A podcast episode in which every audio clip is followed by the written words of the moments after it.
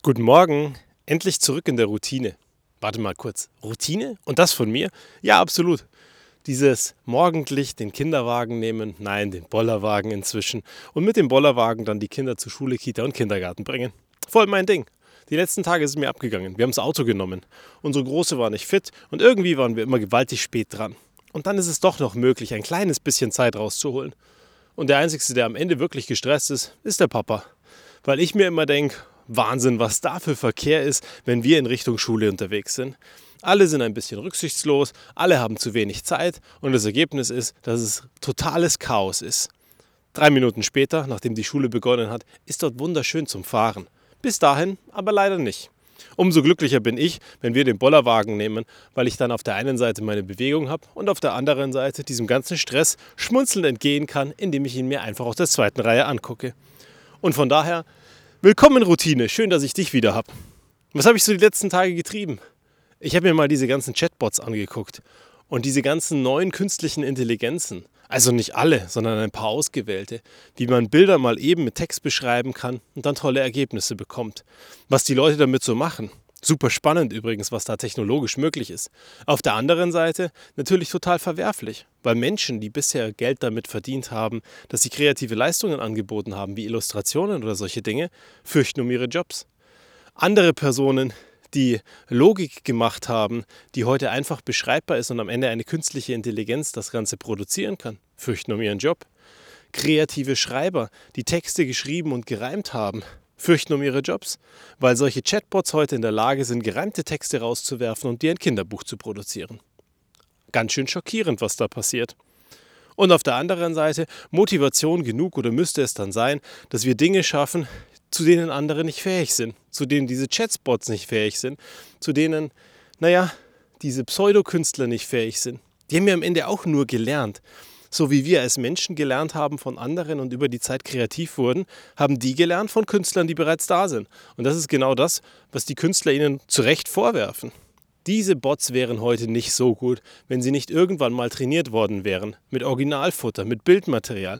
Und dieses Bildmaterial heute wild aus dem Internet zusammenkopieren würden, verschiedene Logiken darauf anwenden könnten und am Ende ein Bild produziert bekommen würden. Dann wären die weiterhin dumm. Aber ist es verwerflich? Ist es nicht genau das, der Prozess, den wir alle durchlaufen haben? Dass wir irgendwann mal uns kreative Inspiration geholt haben, von Dingen und anderen Personen gelernt haben und am Ende heute so gut sind, weil wir über die Zeit geübt haben und besser geworden sind? Und auf der anderen Seite die große Gefahr. Wenn heute das eine Logik kann, hast du wirklich noch Motivation zu üben, besser zu werden, kreativ zu sein und was Herausragendes zu schaffen? Ich weiß es nicht. Ich weiß es wirklich nicht. Ich sehe es auch auf der einen Seite ein bisschen kritisch, muss ich ganz ehrlich sagen. Weil wenn ich mir unterm Strich das Ganze angucke und sage, wir kommen in eine Welt, wo alle motiviert sind, einen Chatbot zu bedienen, um am Ende etwas zu machen, was bisher kreative Geistesleistung gebraucht hat, kann es sein, dass über die Zeit diese kreative Geistesleistung in Summe in unserem Land oder in der Welt abnimmt. Auf der anderen Seite sind kreative Systeme dann da, die genau das machen. Und wahrscheinlich werden sich die Jobs mal wieder verändern. Und das ist genau das, was wir sehen müssen.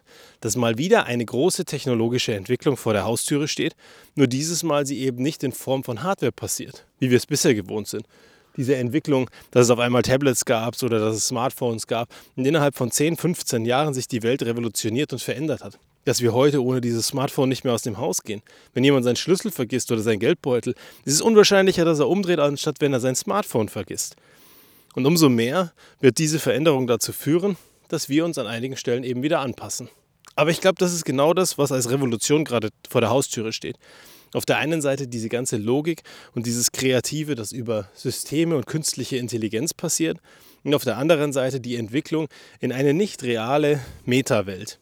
Also virtuelle Brillen aufsetzen, komische Dinge sehen, im virtuellen Raum erleben, Abenteuer erleben, die draußen vor der Türe gar nicht da sind die vielleicht auch nicht möglich wären. Und dann ist es ja wieder was Schönes, wenn du auf einmal einen Rennwagen fahren kannst, in den du normalerweise nicht reinkommen würdest. Und am Ende ein super realistisches Gefühl hast, weil du vernünftiges Geld ausgeben kannst, um das zu erleben. Für viele von uns wäre das absolut unmöglich, das zu erleben. So ist es möglich. Ist es dann verwerflich? Also bleibt doch eine Frage. Was machen wir da draus und wie gehen wir mit diesen Dingen um? Und machen wir was Positives draus oder sehen wir es als Gefahr?